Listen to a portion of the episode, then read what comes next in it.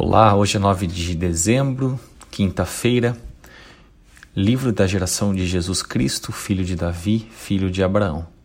Abraão gerou a Isaac, Isaac gerou a Jacó, Jacó gerou a Judá e a seus irmãos. Judá gerou de Tamar a Pérez e a Zara. Pérez gerou a Esron, Esron gerou a Arão, Arão gerou a Aminadab, Aminadab gerou a Nazon, Nazon gerou a Salmon. Salmon gerou de Raabe a Boaz. Boaz gerou de Ruth a Obed. Obed gerou a Jessé.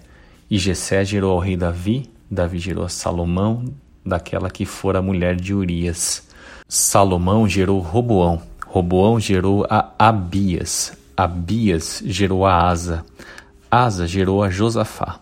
Josafá gerou a Jorão. Jorão gerou a Uzias. Uzias gerou a Jotão, Jotão gerou a Acás, Acás gerou Ezequias, Ezequias gerou a Manassés, Manassés gerou a Amon, Amon gerou a Josias. E Josias gerou a Jeconias e a seus irmãos no tempo do exílio na Babilônia.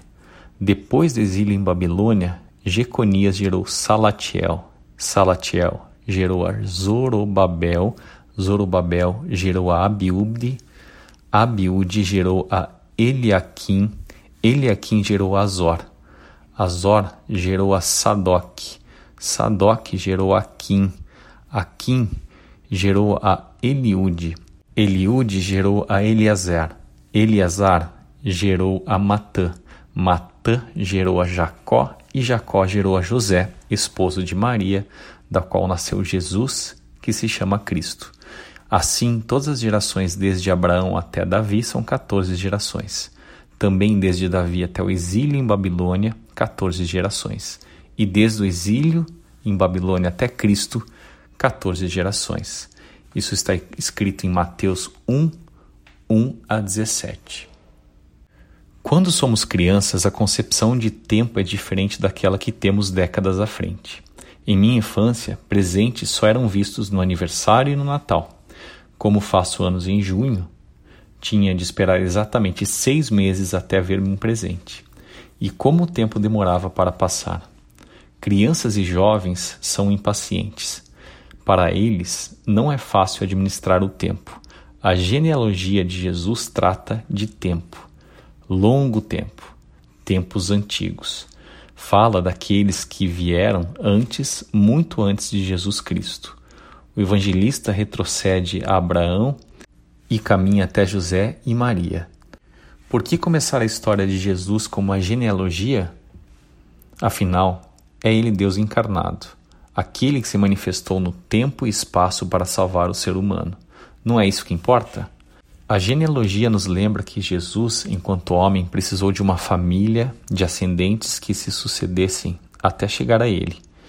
E deste ponto de vista, Jesus carregou traços físicos, psicológicos e de personalidade de seus familiares. Provavelmente deve ter sido parecido com um tio ou primo. Talvez ao nascer os familiares discutiram sobre as semelhanças da criança com outras da família, e certamente José e Maria devem ter identificado olhos, boca, nariz e cabelo semelhantes aos seus.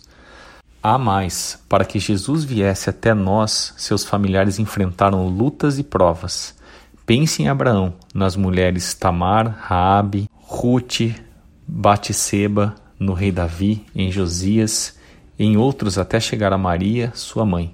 Quantas dificuldades, quantas barreiras a serem vencidas. No entanto, Jesus não é apenas resultado de uma sequência genealógica por sua morte e ressurreição, ele alargou ao horizonte sua genealogia. Agora, todos quanto reconhecem como Senhor podem ser chamados de Filho de Deus.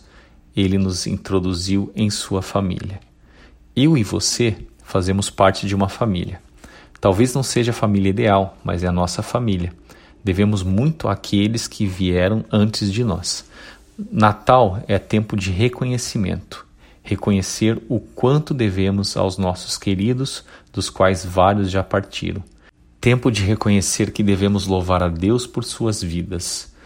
Por outro lado, é tempo de ter convicção de que a continuidade de nossa família depende de nós, de nossas ações.